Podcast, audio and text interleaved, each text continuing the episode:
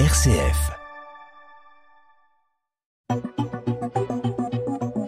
9h, 10h, le Presse Club avec Melchior Gormand et Philippe Lansac.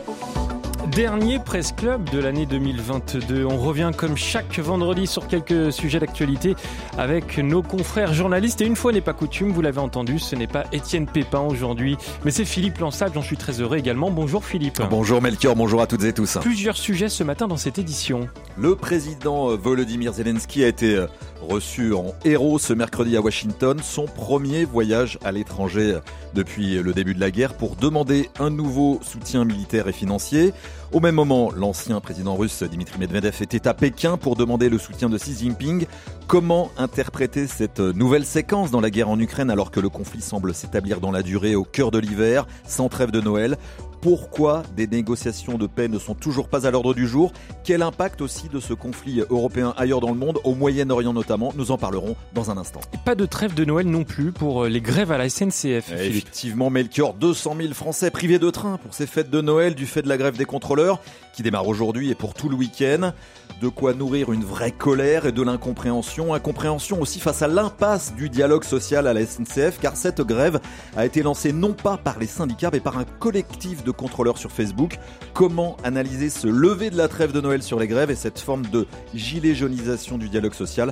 Ce sera aussi une question que nous nous poserons dans ce presse club. Et nous parlerons bien sûr de Noël. Et bien sûr, comment vivre cette fête de la nativité dans ce contexte si particulier de guerre en Ukraine, de reprise de l'épidémie de Covid en Chine d'inflation, de crise climatique? Comment garder l'espérance malgré tout après une année 2022 si lourde Nous tenterons de vous donner des raisons d'espérer résolument pour la future année à venir. Et sur tous ces sujets, vous avez la parole pour réagir dès maintenant au 04 72 38 20 23 ou par mail à l'adresse direct.rcf.fr.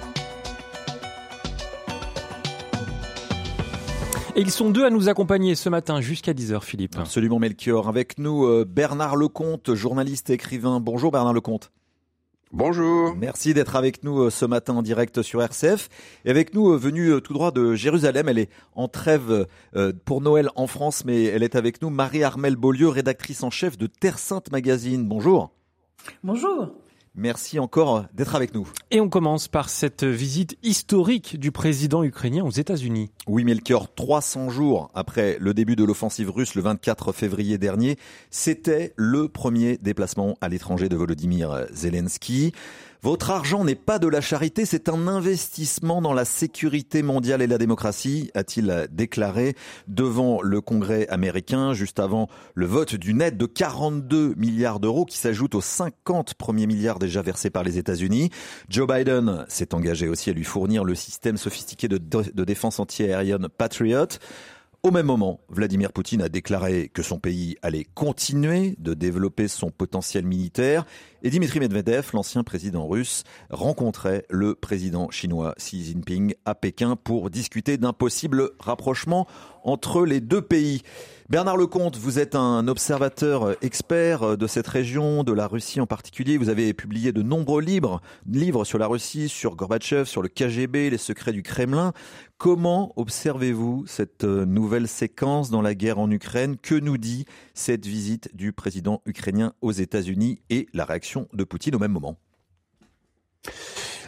La visite euh, à Washington est évidemment un, tournant spectaculaire, euh, un moment spectaculaire de cette cette triste affaire. Euh, mais ce que j'en retiens moi, c'est que le conflit, en effet, va durer longtemps. Tout le monde maintenant est à peu près convaincu de ça. Il ne faut pas s'arrêter euh, aux allers-retours, aux replis tactiques et aux bagarres euh, de, du Donbass. Il faut bien s'installer dans le long terme. Euh, les Ukrainiens, qui sont évidemment, faut-il le rappeler, le pays attaqué, la nation que l'autre nation veut supprimer, veut éliminer. les Ukrainiens sont sur la défensive on constate avec encore plus d'acuité qu'avant qu'ils dépendent à 99% des Américains, des armements américains, et cela évidemment fait un peu froid dans le dos parce que autant le président Biden a été très clair sur le soutien à l'Ukraine, euh, autant on ne peut pas s'empêcher de penser que tout ça n'est pas éternel et que tôt ou tard, l'opinion américaine peut peut se retourner. Donc, oui, on a senti le Parlement, le Parlement un peu fébrile hein, sur le sujet, le euh, Parlement américain. Certains parlementaires euh, ne soutiennent pas forcément ce, ce, cette grosse nouvelle enveloppe de 42 milliards à l'Ukraine. Non, les, les Américains. Vous, savez, il y a, y a, quelque chose qui est frappant dans cette affaire, c'est que les deux nations les plus importantes, les plus impliquées dans toute cette affaire, sont très loin du conflit. Je veux parler évidemment de la nation américaine euh, et je veux aussi parler de la nation russe qui, contrairement à ce qu'on n'arrête pas de dire ici euh, en France et en Europe, la nation russe, elle est très loin de tout ça. Et si on comprend pas ça, on comprend pas l'enjeu de cette espèce de dialogue invraisemblable entre euh, les Américains et les Russes par, par Ukrainiens interposés euh, qui évitent soigneusement de se faire la guerre. Expliquez-nous Bernard Lecomte pourquoi les Russes se sentent, la, la, nation russe se sent si loin au fond de ce conflit? Ça paraît euh, improbable, voire absurde. Eh et pourtant, c'est la vérité. La nation russe, elle est euh, complètement lobotomisée par des mois et des mois et des années de propagande intense dont nous n'avons pas idée ici en France. On ne s'imagine pas ce qu'est la propagande russe qui, du matin au soir, explique que les Russes sont une nation supérieure, qu'il euh, ne s'agit pas du tout d'une guerre, mais d'une petite opération mineure. Et tous ces gens qui habitent sur les dix mille, regardez la carte, il y a dix mille kilomètres de long de gens qui sont concernés uniquement lorsque quelqu'un de leur famille va faire la guerre. Mais soyons clairs, sur les 150 millions d'habitants et sur les 10 000 kilomètres carrés, c'est infinitésimal. Cela concerne pas mal les Tchétchènes, pas mal le Daghestan, quelques républiques ethniques de Sibérie, mais à Moscou, à Saint-Pétersbourg et même à Sverdlovsk ou à Omsk, les gens vivent à peu près comme d'habitude. C'est un, c'est un débat euh, supplémentaire, mais il ne faut surtout pas penser que les Russes sont à cran et sont tout à fait perturbés par cette guerre. Ça n'est pas vrai. Et, alors Vladimir Poutine, lui, euh, bien sûr, a, réagi et on, bah, on sait qu'il désormais qu'il a, qu'il a perdu. Cette guerre est puisqu'elle s'installe dans la durée. Est-ce que euh, euh, l'armée russe, effectivement, peut durer euh, longtemps? On a l'impression que les Ukrainiens étaient presque à l'offensive dernièrement. l'armée ukrainienne vient de diffuser d'ailleurs des messages de, soldats russes disant combien cette guerre est terrible, combien l'armée russe d'ailleurs est en difficulté, qu'ils ont à peine de quoi manger sur le, front. Comment se trouve en réalité, d'après vos, vos, échos, l'armée russe en ce moment? L'armée russe, depuis le premier jour, c'est le point faible de Poutine. Parce que l'armée russe dont on disait, avec en face qu'elle était la deuxième armée du monde, euh, on l'a parfaitement constaté ces derniers mois, est une armée mal commandée, mal équipée, mal organisée, où il y a beaucoup plus d'alcooliques que de soldats valeureux, euh, et, et où il y a beaucoup plus de corruption que de patriotisme. Sauf que euh, on oublie simplement un truc, c'est que l'armée russe, elle est inépuisable. On peut y mettre 10 000 hommes qui vont mourir, remplacés par 10 000 hommes qui vont mourir. On peut, euh, encore une fois, il y a 150 millions d'habitants. Il y a une réserve inépuisable de, de, chair à canon et de, de, réservistes ou d'engagés qui vont euh, au front pour, pour maintenir le front là où il est. Mais encore une fois, ne nous y trompons pas, l'armée russe est inépuisable. C'est comme les, obus, euh, les armements et, les équipements. Euh, en Russie, on ne réagit pas en semaines, on réagit en années, on calcule en, en décennies. Et tôt ou tard, comme le disent beaucoup de leaders russes aujourd'hui, tôt ou tard, ils en sont persuadés, ils ils envahiront l'Ukraine et ils reprendront l'Ukraine tôt ou tard, peut-être dans 20 ans, dans 50 ans, mais c'est comme ça que pensent les Russes. Marie-Armelle Beaulieu, vous êtes euh, rédactrice en chef de Terre Sainte Magazine, vous êtes basée à Jérusalem depuis plus de 30 ans, même si euh, pour Noël, là, vous venez euh, fêter des fêtes en famille en France pour quelques jours. Comment observez-vous ce conflit en Ukraine depuis Israël? Expliquez-nous surtout pourquoi cette guerre concerne, concerne tout particulièrement les habitants d'Israël. Euh, effectivement, cette guerre a, a, un impact, y compris euh, au Proche-Orient et singulièrement euh, dans l'État d'Israël. Pour cette raison, sur 9 millions 200 000 habitants dans l'État d'Israël, 1 million et demi, c'est-à-dire 15% de la population, sont des Israéliens originaires d'Union soviétique. Ils sont arrivés à partir des années de 1974, l'année 1974, au début entre pendant l'Union soviétique de 1974 à 1991, il n'y a eu environ que 200 000 entrées de ces juifs soviétiques dans l'État d'Israël. Et puis avec la perestroïka et ensuite la chute de l'Union soviétique, on parle d'un million euh, de Russes, de Bélarusses, d'Ukrainiens qui sont entrés dans le pays. Et donc aujourd'hui, ils sont un million et demi avec un demi-million de Russes, un demi-million d'Ukrainiens ah oui, donc ils sont égalité, Russes et Ukrainiens. Ils sont à égalité, et l'autre demi-million, c'est tous les autres euh, satellites de l'Union soviétique. Si bien que dès les premiers jours du déclenchement de la de la grève de la de l'invasion euh, par la Russie de, de l'Ukraine, eh bien, il y a eu des réactions tout de suite dans la société israélienne où les deux blocs de cette société, enfin à la fois de cette même société, parce que les, les soviétiques, ceux originaires de l'Union soviétique en Israël, font un groupe à eux tout seuls. Il y a des magasins en cyrillique à Jérusalem. C'est-à-dire que tout est écrit en cyrillique, et l'hébreu étant tout petit en dessous. Donc toute cette société qui fait groupe euh, en Israël menaçait de se scinder, de s'opposer, et, et, il y a des gens qui votent, il y a des gens qui sont euh, membres euh, députés euh, de la Knesset, etc. Donc on a vu tout de suite le Premier ministre de l'époque, Naftali Bennett, offrir ses services à l'Ukraine et à la Russie pour essayer de trouver des accords de paix. Bon, ça n'a pas fonctionné, mais le, le, le dossier est suivi vraiment très très attentivement pour la société israélienne elle-même. Du reste, j'en profite pour dire que c'est exactement ce sujet dont nous allons que nous allons aborder dans le prochain numéro de Terre Sainte Magazine. On consacre un dossier à, cette présence russe en Israël. Et puis la seconde raison pour laquelle c'est capital au Proche-Orient, euh, c'est le jeu d'influence sur le reste euh, de la région, et notamment dans les rapports qu'entretiennent principalement la Russie avec l'Iran et la Syrie Tandis que Israël a des, je veux dire, une vision euh, diamétralement opposée de M. Poutine sur l'Iran et la Syrie. Néanmoins, aujourd'hui, Poutine laissait Israël bombarder la Syrie euh, tant qu'il voulait. Euh, et il se trouve qu'Israël, on n'en parle pas sur les chaînes européennes en règle générale, mais Israël bombarde en Syrie quasiment toutes les semaines. Et la Syrie est partenaire de l'Iran, mais l'Iran est partenaire de la Russie. Donc vous voyez ce jeu d'influence. Et puis il y a les accords d'Abraham qui ont rapproché Israël de l'Arabie saoudite, qui elle aussi est euh, euh ennemie de l'Iran, mais pour autant ben, le pétrole il est d'un côté, il profite à tout le monde. Enfin, vous voyez ces imbrications politico, euh, et économiques qui font que c'est très important, y compris pour nous. Ouais, donc un conflit euh, européen, mais en fait qui a des résurgences et des résonances absolument euh, fondamentales euh, au Proche-Orient. Euh, et, on imagine que ça, ça, apporte encore plus de tension dans un État qui est déjà en tension, non, Marie-Armelle Beaulieu? Alors ça apporte d'autant plus de tension que ce million et demi de juifs ou considérés comme tels en Union soviétique quand ils arrivent en Israël, un certain nombre d'Israéliens, et notamment les grands rabbinats, leur disent qu'ils sont pas si juifs que ça. En tout cas, ils sont pas suffisamment juifs pour eux.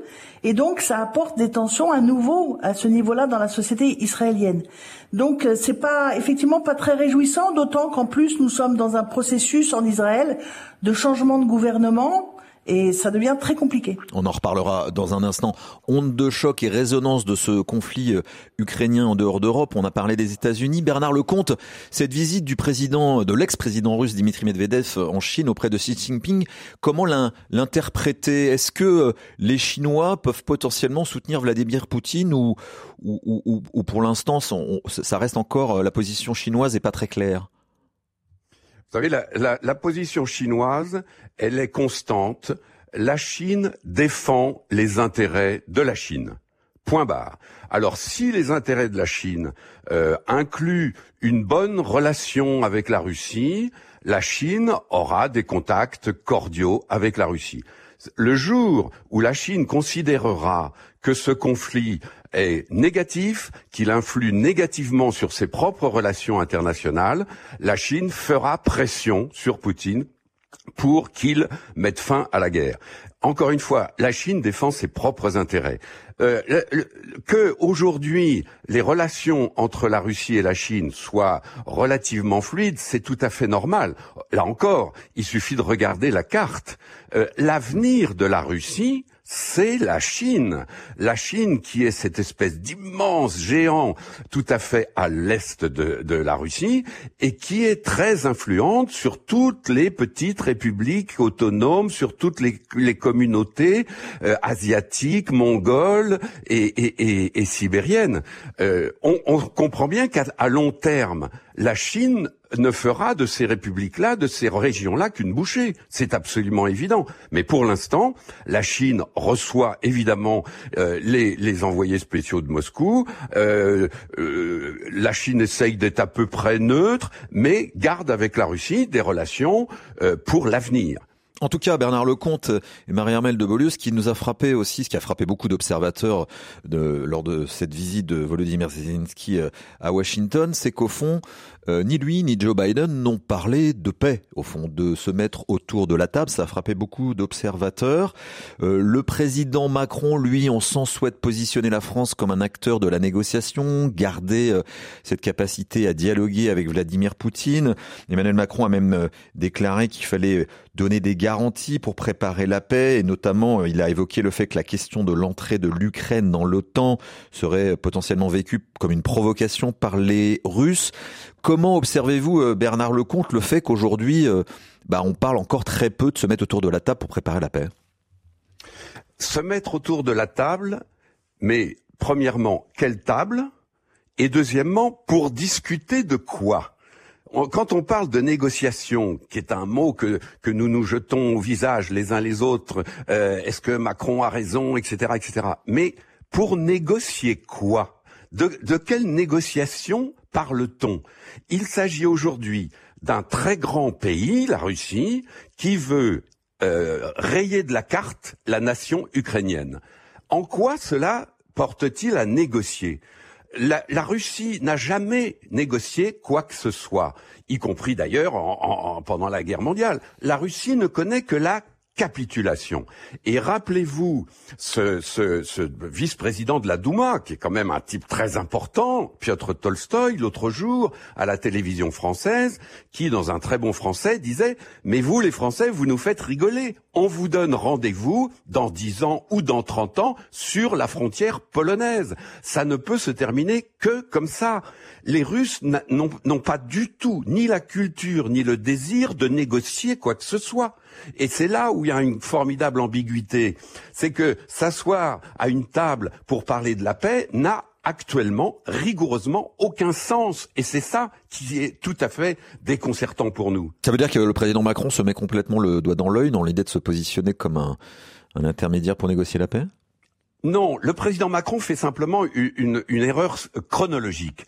Aujourd'hui, il suffit de regarder ce qui se passe lorsque vous avez des millions et des millions d'enfants, de vieillards, de malades qui, euh, en Ukraine, sont sans chauffage, sans eau, sans électricité. Vous ne pouvez pas parler des garanties à donner à la Russie.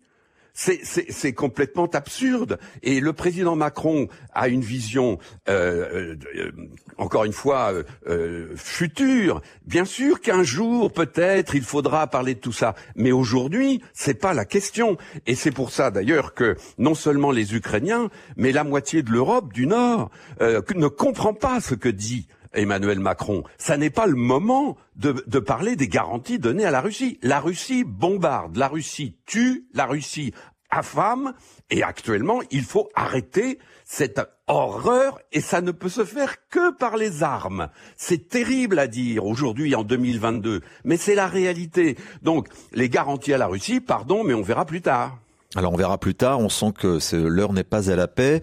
Le fait est que euh, parmi ceux qui essaient d'agir pour la paix, il y a aussi les chrétiens, euh, le pape François en premier lieu, chef de l'Église catholique, mais aussi euh, le patriarche de Constantinople, les orthodoxes. Comment, Marie-Armelle de Beaulieu, vous, vous regardez ce, ce rôle des leaders chrétiens pour, pour, la paix, pour la paix face à ce conflit? Moi, je pense surtout que de la part des leaders chrétiens, il est important de, savoir de quelle paix on parle en fait. Est-ce qu'on parle simplement de la cessation des, conflits ou est-ce qu'on parlerait pas plutôt comme chrétien d'une pacification de chacun des cœurs de chacun des chrétiens? Parce que de mon point de vue, ça commence en fait par là la paix. Qu'est-ce qu'on entretient comme sentiment dans nos cœurs vis-à-vis de ceux qui sont différents de nous? Parce que les leaders chrétiens n'ont pas la capacité à faire la paix n'ont pas la capacité à faire la paix ni entre ni chrétiens, ni entre russes, ni entre israéliens, ni entre palestiniens. La, paix du Christ, c'est pas simplement la cessation de, des conflits. C'est d'abord une paix intérieure, c'est d'abord une, une réconciliation avec soi-même et avec nos plus proches avant d'aller penser aller faire euh, la paix ailleurs. C'est d'abord une, une, une, vie spirituelle avant que d'être une vie euh, euh, politique et géopolitique, de mon point de vue. Mais en revanche, je suis absolument persuadée que si ce message de ce qu'est vraiment la paix du Christ proposé euh, entrait déjà dans le cœur de deux milliards de chrétiens, parmi lesquels les Russes et les Ukrainiens, alors les questions, les solutions politiques peuvent trouver une place. Bernard Lecomte, vous avez non seulement euh, beaucoup écrit sur la Russie, mais aussi beaucoup écrit euh, sur l'Église, sur le Vatican, sur euh, les papes. Et votre dernier ouvrage s'intitule Ces chrétiens qui ont changé le monde chez Taillandier. Est-ce qu'on a besoin des chrétiens justement là pour changer cette situation mondiale? Ben, Je dirais plus que jamais. Et en plus, il s'agit bien de chrétiens. Euh, le peuple ukrainien est un peuple chrétien.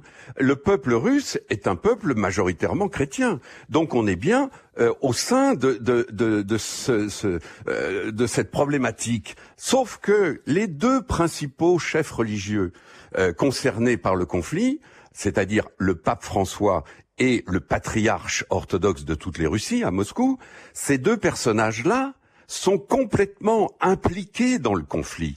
Et c'est la grande ambiguïté, notamment des démarches désespérées du pape François pour essayer d'être un médiateur, pour essayer d'influer sur la paix. La grande ambiguïté, c'est que le pape François est le chef des catholiques et que euh, tout l'ouest de l'Ukraine et probablement la population la plus anti-russe de l'Ukraine, ce sont des catholiques.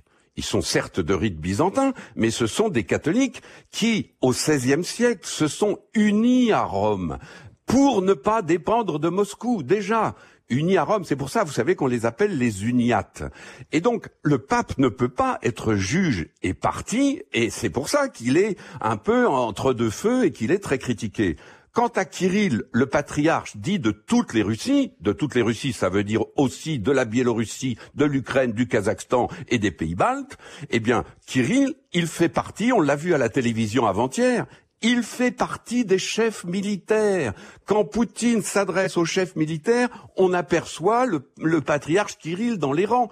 Le patriarche Kirill est un acteur politique de toute cette aventure. Ce n'est certainement pas un guide spirituel. Sauf que, bien sûr, pour les Russes, bah, il est le chef de la communauté orthodoxe russe. Et donc, bah, les Russes sont, sont un peuple euh, très, très mystique, très spirituel, très particulier à cet égard. Hein. C'est pas la même communauté que nous. Mais le peuple russe, évidemment, quand le, patriarche Kirill est là, eh bien, euh, voilà, c'est une caution incontestable donnée au char de Poutine. Merci Bernard Lecomte et Marie-Armelle Beaulieu pour votre précision dans, dans ce sujet. On va passer à la suite.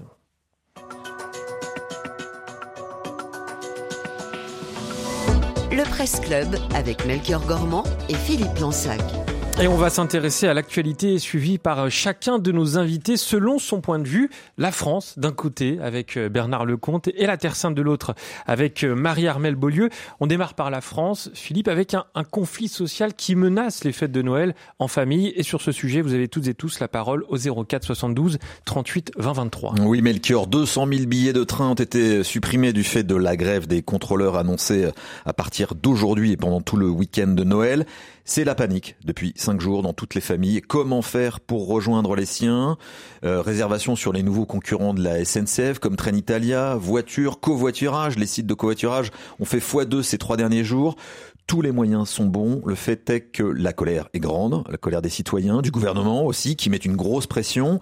Les négociations ont d'ailleurs repris hier soir les syndicats ont jusqu'à midi aujourd'hui pour se prononcer sur les nouvelles propositions de la direction de la SNCF. Bernard Lecomte, vous l'observateur de la Russie, mais aussi le bourguignon que vous êtes, bien enraciné en France, comment observez-vous cette nouvelle énième grève à la SNCF alors, disons tout de suite que euh, chez moi, dans mon coin de Bourgogne, euh, le revenu moyen chez moi est de 18, de 1800 euros par mois et par foyer. Je, dis bien par foyer.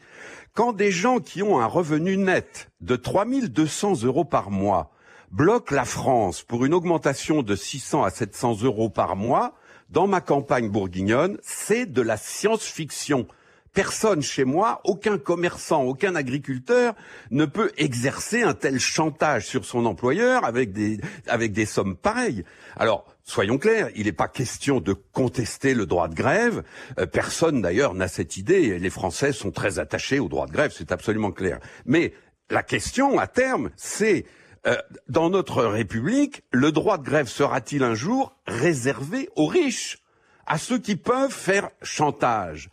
C'est ça qui, qui, panique un petit peu les gens, indépendamment de l'apparente impuissance du gouvernement, du Parlement, de l'État face à une affaire pareille. Impuissance de la direction de la SNCF aussi dans un contexte un peu particulier qu'on a découvert au fil des jours, c'est qu'effectivement, bizarrement, euh, cette cette cette grève incarne un changement dans la société, c'est-à-dire qu'elle n'est pas à l'appel des syndicats, mais d'un collectif euh, de euh, contrôleurs de la SNCF sur Facebook. Ça rappelle des souvenirs. Hein. Voilà, ça rappelle un peu les, les gilets jaunes. Assiste-t-on à une forme de gilet jaunisation, j'oserais dire, de de la représentativité et du dialogue social. Bernard Lecomte? Oui, c'est-à-dire que on, va vers un système où va triompher la loi du plus fort. C'est-à-dire c'est une espèce de retour au Far West.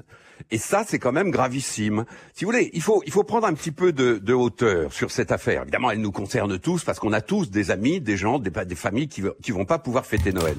Mais précisément, essayons de, de, de regarder de haut cette affaire. Qu'un petit groupe de salariés anonymes empêche physiquement environ 200 000 personnes d'aller fêter Noël en famille.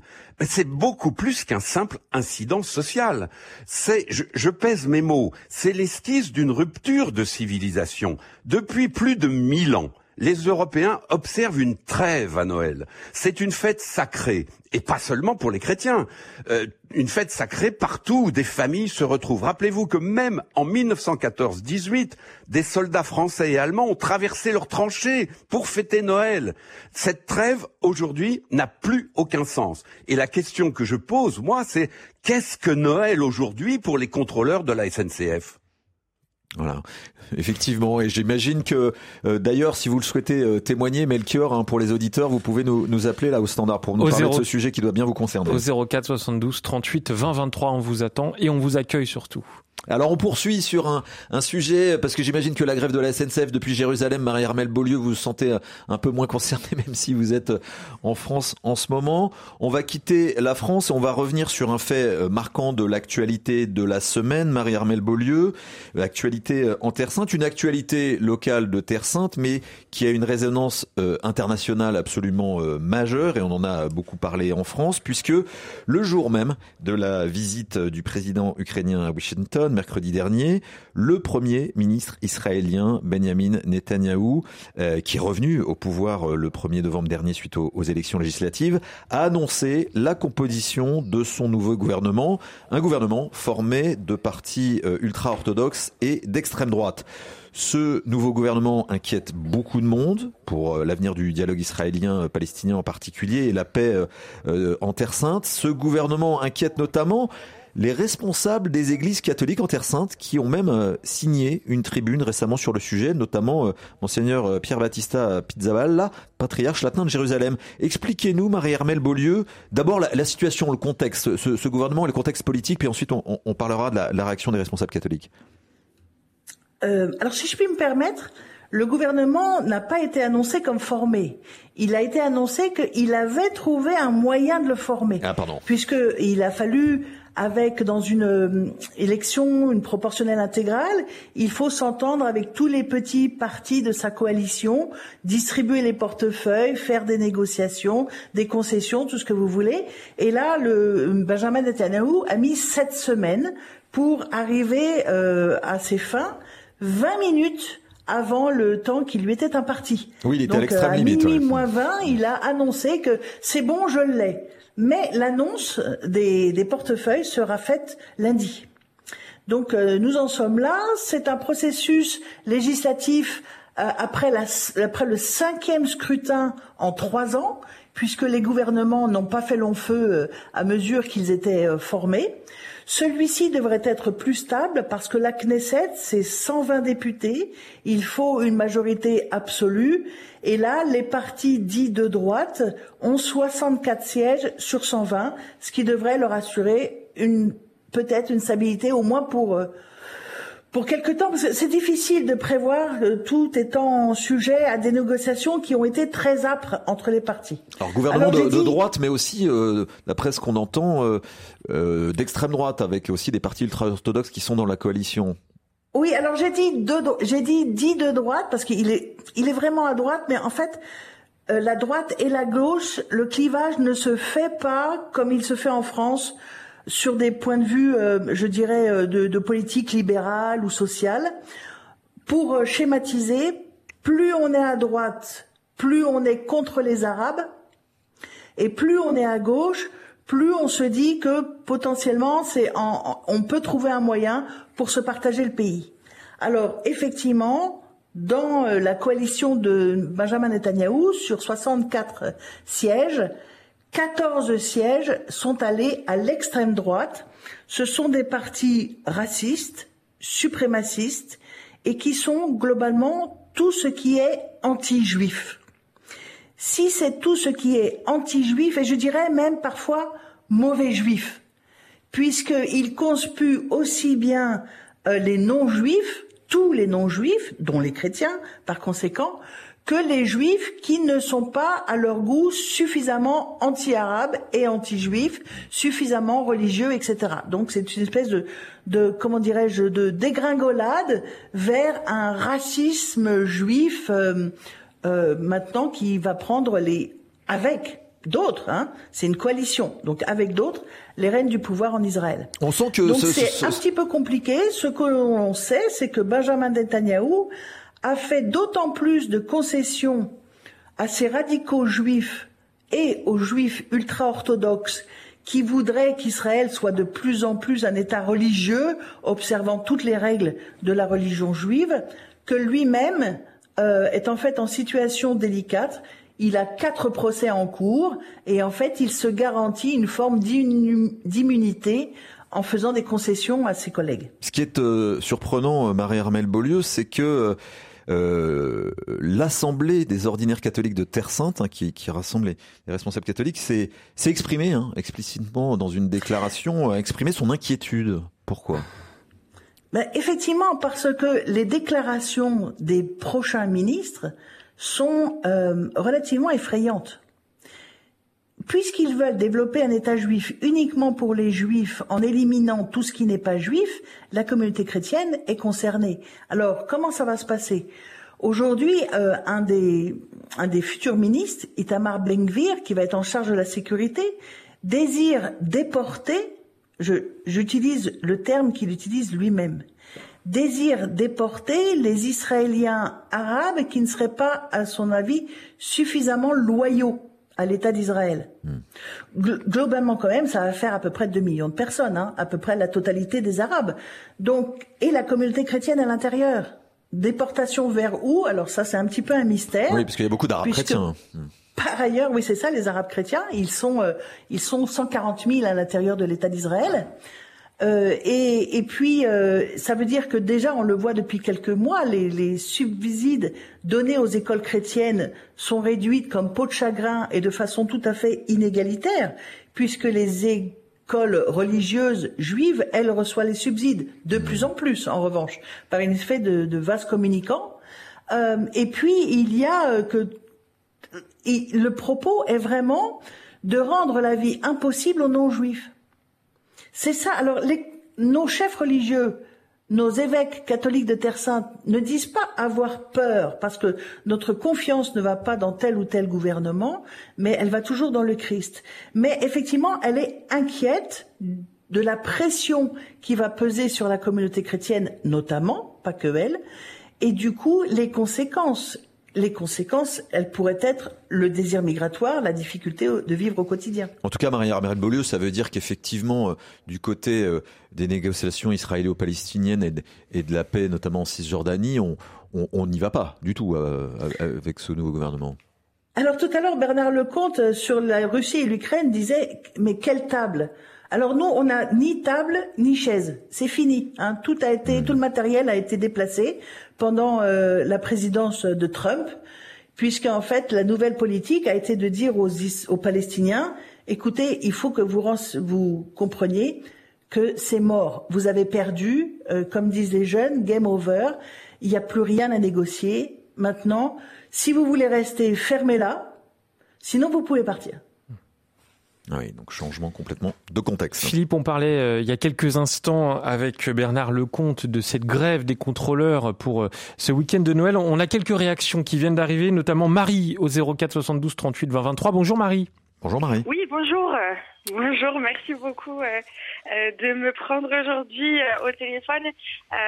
effectivement, je vous écoute moi quand je quand je vais au travail et là c'est vrai que je me suis sentie plus que concernée parce que ben, je suis complètement dégoûtée, dégoûtée. Je, moi j'ai travaillé toute l'année.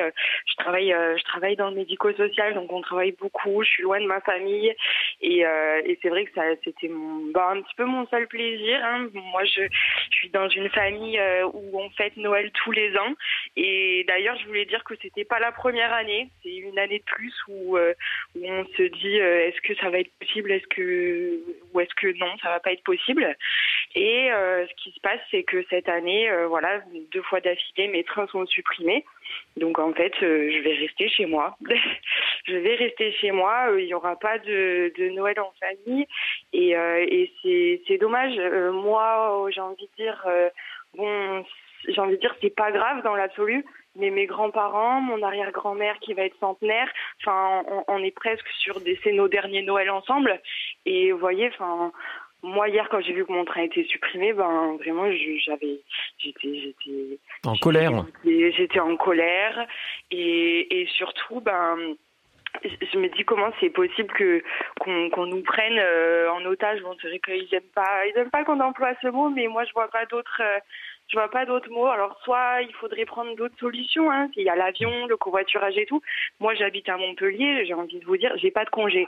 faire mmh. l'aller-retour en deux jours Montpellier-Paris, euh, en deux jours en covoiturage, c'est compliqué quoi. Et l'avion, ben j'ai pas forcément les moyens. Mmh.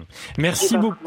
Merci Marie d'être venue à l'antenne. On est bien avec vous d'ailleurs. On pense bien à vous hein, qui allez passer votre Noël sans, sans votre famille. Mmh. On, aurait dû accueillir euh, Marianne euh, qu'on va pas pouvoir passer parce qu'il faut qu'on passe à, notre euh, troisième sujet. Marianne qui euh, nous disait c'est inadmissible de priver les familles de la joie de se retrouver.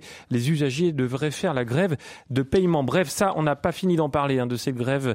Euh, rendez-vous notamment sur rcf.fr avec un, dossier qui a été réalisé. Philippe, on, on fait une toute petite pause. On se retrouve dans un instant pour continuer ce Presse Club.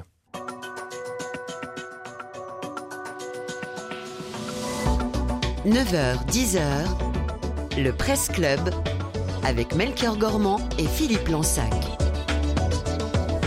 Et toujours avec nos deux invités ce matin, Bernard Lecomte, vous êtes journaliste et écrivain, et Marie-Armelle Beaulieu, rédactrice en chef de Terre Sainte Magazine.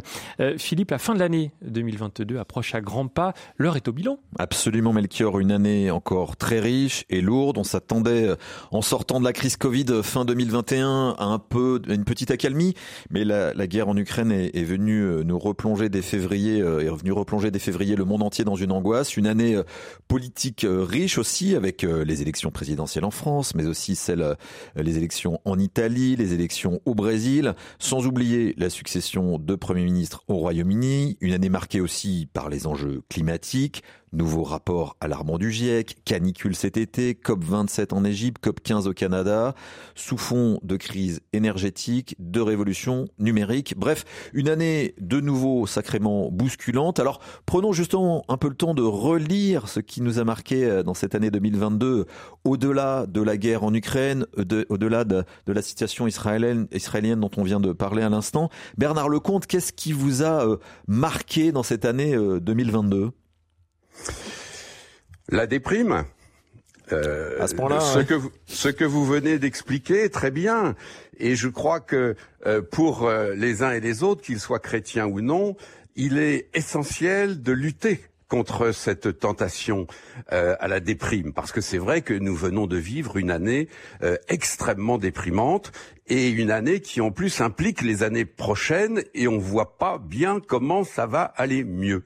Alors moi, je, je, je vais vous je vais vous dire euh, ce qui ce qui le personnage qui a disparu cette année et qui moi me permet de temps en temps de reprendre un petit peu le sourire. au mois d'août, est mort Jean-Jacques Sampé. Vous savez, eh Sampé, le dessinateur, l'auteur du Petit Nicolas, etc. Hmm. Eh bien, euh, quand, quand, vous avez, quand vous êtes tenté par la déprime, prenez dans votre bibliothèque, hmm. parce que vous avez forcément tous dans votre bibliothèque un livre de Sampé, des petits Nicolas, ou bien ces, ces livres d'illustration absolument géniales. Sampé était un génie. C'était aussi euh, permettez-moi de le dire, euh, moi j'ai maintenant un certain âge, c'était le dernier grand humoriste à n'avoir jamais utilisé pour faire rire ses contemporains le moindre mot grossier. Alors, c'était vrai aussi de Raymond DeVos, de, de Goscinny, de Robert Lamoureux, de Jacqueline Maillan, de Bourville, de Louis de Funès. Tout, tout cela, toute cette génération-là, euh, n'ont jamais dit un gros mot à l'heure où aujourd'hui, les comiques autoproclamés rivalisent de vannes salaces, de répliques vulgaires, d'histoires de cul, de baisse, de lâcher de caisse et de cacaboudin, moi j'avais envie, là, histoire de faire sourire nos auditeurs, de rendre cet hommage à Sampé, un hommage, je l'avoue, un peu désespéré. Oui, effectivement. Bon recours à Sampé. C'est vrai que c'est une bonne idée d'aller se replonger dans Sampé pour pour retrouver le, le sourire. Marie-Armelle Beaulieu, cette année 2022 euh, un peu particulière, qu'est-ce que vous retenez qui vous a frappé, à la fois parce que ça a pu euh, euh, vous choquer, être un peu dans cette déprime dont parlait à l'instant Bernard Lecomte, ou au contraire vous a donné espoir? Bah, et je vais devoir insister sur ce que vient de dire Bernard Lecomte, parce que moi, ce qui me frappe, c'est nos violences verbales. Euh, tout le temps. Euh, je, je suis comme beaucoup de journalistes, je dois passer des heures sur les réseaux sociaux à la recherche de toutes les informations, de tous les courants, de tout ce qui est publié, reposté, etc. Et en fait, euh, généralement, quand je passe une heure sur un réseau social, j'en sors complètement déprimé parce que les gens ne font que critiquer les autres avec une violence grandissante. Moi, ça me plombe. Et parmi ces gens qui sont violents, il y a des chrétiens. Et ça, ça, ça me, ça, ça, ça m'échappe. Ça m'échappe qu'on fasse de notre vie quotidienne un, un, torrent de violence contre tel gouvernement, contre telle personne politique, contre tel groupe qui ne me ressemble pas. J'en ai ras-le-bol. je, voudrais, je pense que je vais un jour tout couper, euh, partir au fin fond du désert du Negev. J'en suis épuisé. Alors vous nous donnez le, le moral là Bernard Lecomte et Marie-Armelle en cette fin d'année. Si on regardait un peu euh, cette année euh, autrement, c'est vrai que souvenez-vous, euh, je me souviens notamment après le premier confinement en 2020, on parlait de bah, d'essayer de pas revenir au monde d'avant. On essayait de se dire et si on construisait un monde d'après, un monde à, à inventer. Comment vous lisez cette année 2022 à la lumière de cet enjeu de construire le monde d'après, Bernard Lecomte? Moi, vous savez, à, mon âge, le monde d'après, on a très envie de le construire avec ce que le monde d'avant avait de positif. Parce que on peut toujours dire le monde d'avant c'est fini, sauf que quand vous construisez le monde d'après, vous le construisez avec quoi? Avec quel parpaing? Avec quel ciment? Avec quels outils? Euh, c'est un des grands enjeux pour les chrétiens d'aujourd'hui. Euh, la, société euh, autour de nous, et je partage complètement euh, l'opinion de Marie-Armelle hein, sur, sur les, les, les réseaux, sociaux, la société d'aujourd'hui est en train d'abandonner avec tout ce qui a fait le christianisme, une, une, chose essentielle qui est la morale et les valeurs du christianisme. Il ne s'agit pas de dire que les chrétiens avaient des valeurs supérieures aux autres, il s'agit de dire que les chrétiens sont les témoins d'un système de valeurs qui repose sur le respect de l'autre, le respect de l'autre. Et aujourd'hui, cette société qui se déchristianise à la vitesse grand V, eh, eh ben, oublie en même temps le respect de l'autre. Et c'est pour ça que ici et là, d'Israël à la Russie, à l'Ukraine, et y compris sur les réseaux français, c'est la violence qui reprend le, le dessus. Eh bien, essayons d'être extrêmement vigilants là-dessus. Le monde d'après, oui, d'accord, mais sans violence. Sinon, c'est la catastrophe pour tout le monde. Marie-Armelle Beaulieu, qu'est-ce qui vous, qu'est-ce que vous retenez effectivement dans cette année 2022 sur euh, voilà ce monde d'après qui est peut-être en construction malgré tout? Écoutez, je, vais regarder euh, midi à ma porte si vous le permettez. Nous avons fêté un événement en Terre Sainte qui était les 50 ans de l'Institut écuménique de Tantour. C'est un institut voulu par le pape Paul VI dans la lancée de, de, Vatican II pour le dialogue entre chrétiens. Et les confessions chrétiennes en Terre Sainte, on a 13 confessions chrétiennes différentes pour 180 000 chrétiens euh, de, euh, palestiniens. Donc 180 000 divisé par 13 diocèses. Vous imaginez? Donc autant vous dire que l'unité des chrétiens chez nous, c'est vraiment un enjeu. Et cette année, l'Institut Tantour a fêté ses 50 ans et toutes les églises étaient là. Et en fait, après 50 ans du travail de cet institut, après euh, maintenant 50 ans de, de, de déclaration de, de du Concile Vatican II, en Terre Sainte, on arrive à vivre réconcilié.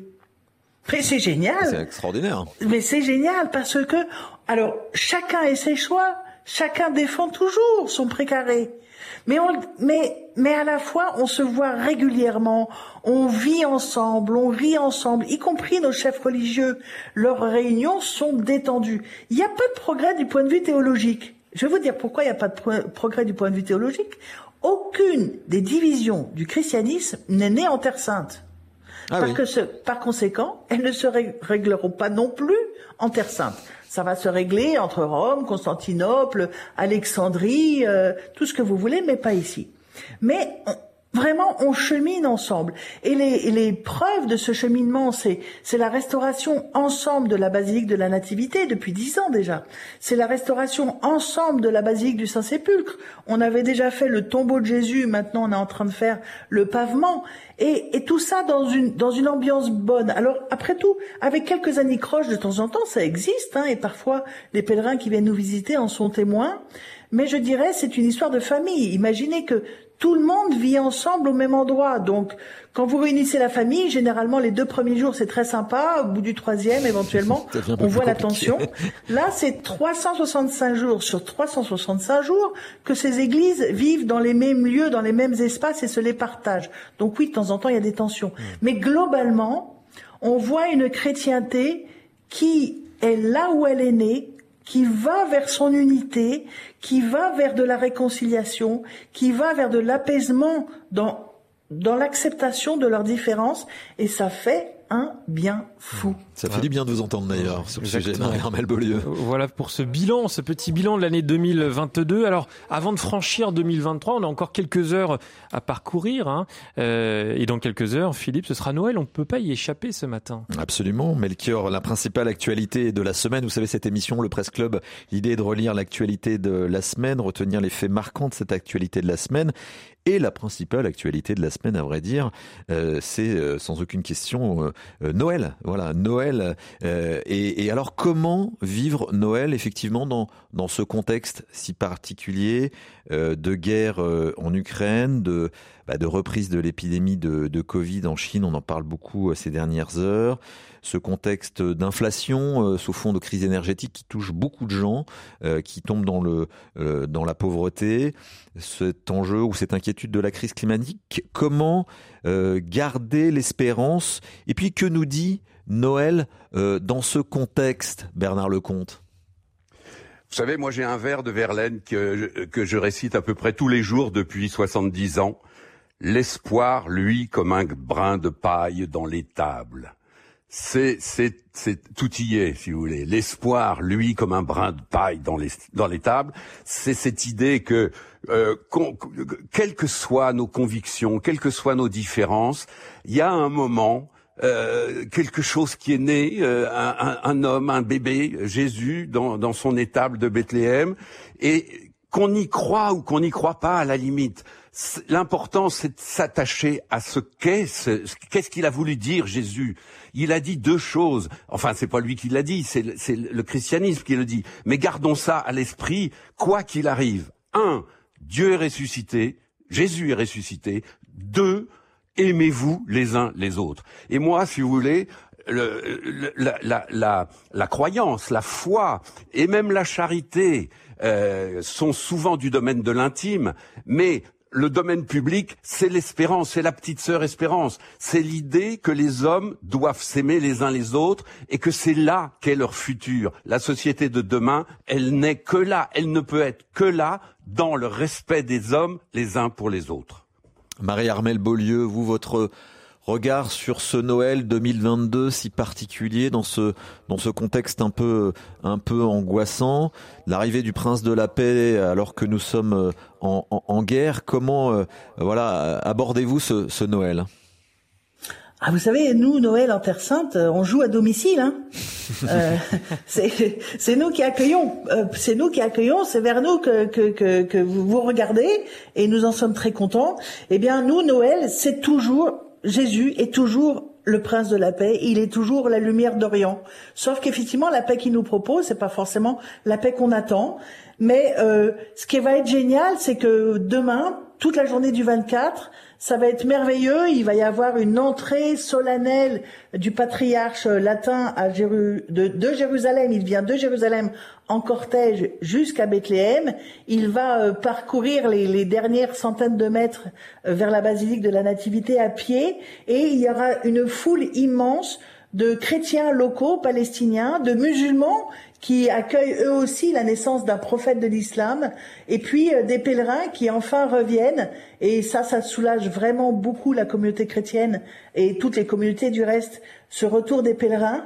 Eh bien, on va euh, accueillir tous ensemble dans la fête, dans l'unité, avec une trêve de Noël, on en parlait tout à l'heure, avec une trêve de Noël au moins à Bethléem et euh, dans les villes et dans les paroisses chrétiennes où on ferme un petit peu, euh, je dirais, les écoutilles de la politique pour se concentrer sur la joie de la naissance de cet enfant, comme nous, un homme, un vrai homme, comme nous, qui va grandir, qui va avoir des joies, qui va avoir des souffrances, mais on sait déjà aussi que la fin de Noël, c'est euh, la résurrection et donc le passage par la mort. Et ça, on sait ce que c'est la mort aujourd'hui.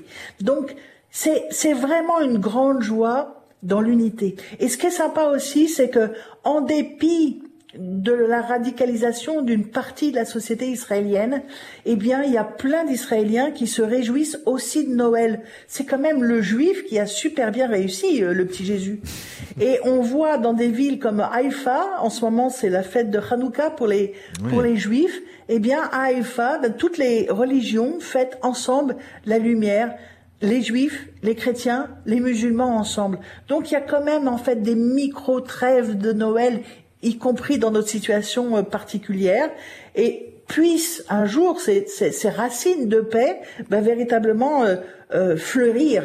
Et c'est ce dont on a besoin. Vous nous redonnez le sourire, Marie-Armelle Beaulieu. Peut-être un, un, tout petit dernier message pour, pour ces Français justement qui seront pas en famille parce que bloqués par le train, vous qui jouez à domicile, là ce message depuis Jérusalem pour ces Français qui seront seuls, soit puisqu'ils n'ont pas de famille ou ils sont déjà seuls, soit qu'ils seront bloqués par le train, vous auriez envie de leur dire quoi pour Noël? Que le Christ est avec eux, parce qu'il est venu pour ça. Il est venu pour être avec eux, y compris dans leur solitude, y compris dans leurs difficultés. Et puis, eh bien, il va rester et qu'il puisse être cette lumière de Noël. C'est lui la lumière.